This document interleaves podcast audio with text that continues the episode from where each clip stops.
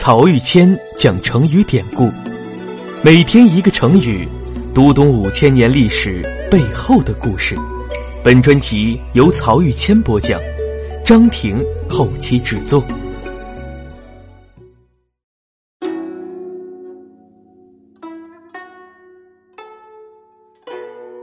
这一讲我们分享的成语是“栋梁之才”，这是西晋时代于毅对何乔的评价。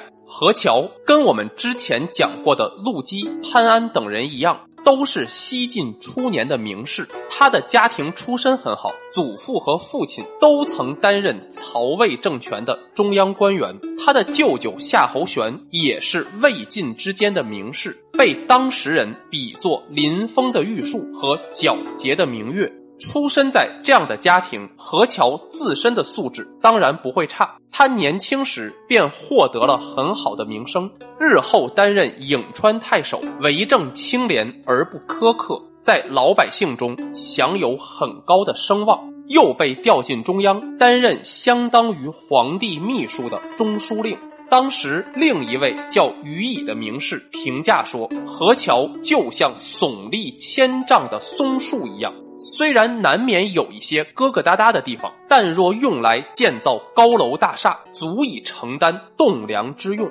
我们知道，中国古代建筑主要是木质结构，因此需要架设房梁。房屋的正梁，也就是最主要的一根房梁，就叫栋。栋和梁是同义词反复，而栋梁也就是一间房子的大梁。只有大梁架稳了，房屋才能盖得好。所以啊，从此之后，栋梁或栋梁之才就用来形容能够担当国家重任的杰出人才。而被予以视为栋梁之才的何乔，在历史上最突出的事迹，就是想方设法的劝阻晋武帝司马炎立他那个傻儿子司马衷做太子。现在很多人都会把晋惠帝司马衷形容为智障或者白痴。其实啊，不符合实际情况。在鹤立鸡群那个成语中，我们讲过，西晋后期的八王之乱中，嵇康的儿子嵇绍为了保护晋惠帝而被叛军杀害。等到战争结束，侍从想给皇帝换衣服时，晋惠帝动情地说了一句：“别换，这是嵇氏中嵇绍的鲜血呀。”从这里我们就能看出来，晋惠帝并非白痴，他有基本的情感和是非判断。之所以长期被视为白痴，主要是因为以一个政治人物，尤其是皇帝的角度来衡量，他实在是太不够格了，甚至可以说有些弱智。这一方面是天生的，另一方面也因为他长期养尊处优，完全不了解社会运作和民生艰难，因此才会发出那句惊世骇俗的千古笑谈：老百姓既然没饭吃，干嘛不去喝肉粥啊？但在中国古代嫡长子继承制的原则和自己的亲生母亲，也就是晋武帝皇后的宠爱和保护之下，司马衷仍被立为皇太子。为此啊，何乔感到非常忧虑。他因为担任皇帝秘书和晋武帝单独接触的机会多，就找了一个时机，委婉地对皇帝说：“皇太子品性醇厚，有上古时期的风采。”但现在时事复杂，不像古时候那么单纯，恐怕太子以后没法照料好陛下您的家事。我们看这段话说的非常委婉，并没有直接指出太子智力水平低下、行政能力不足，而是说现在时局艰难，太子恐怕没有办法胜任。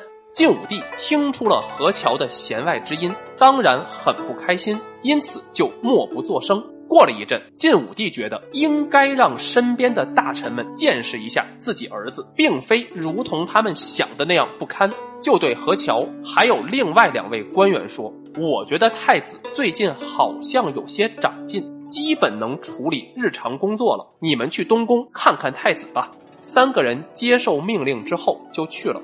回来以后，另外两名官员猜到了晋武帝的心思。就迎合说，太子现在的知识水平和政治素质日胜一日，真跟陛下您说的一样。何乔呢？他当然也看出了晋武帝的心思，但为了国家长治久安，还是直言答道：“在我看来，太子的素质和之前一样，没有什么改变。”晋武帝一听，这次不是默然不应了，而是气得直接从座位上站起来回宫去了。何乔知道自己的一片忠言不会被皇帝接纳，因此整日忧心忡忡。但他呀性格倔强，还是经常找机会想要去劝晋武帝更换太子。晋武帝呢，他知道何乔的用意，因此只要同何乔谈话，就绝口不提自己的身后之事，不给何乔一点机会。等到晋武帝去世。晋惠帝即位，贾后特意让晋惠帝去问何乔：“你当初说我做不了这个位置，现在又怎么说呢？”何乔答道：“我当年确实对先帝说过这样的话，自知罪责难逃。如果我的话得不到应验，那是国家的福分，也正是我所希望看到的。”一番话不卑不亢，晋惠帝也没有再难为何乔。而何乔也就在晋惠帝即位不久之后去世了。何乔死后不过十年，他当年的预言就变成了现实。因为晋惠帝的政治无能，晋王朝逐渐分崩离析，最终彻底覆灭在了五胡乱华的滔天巨浪当中。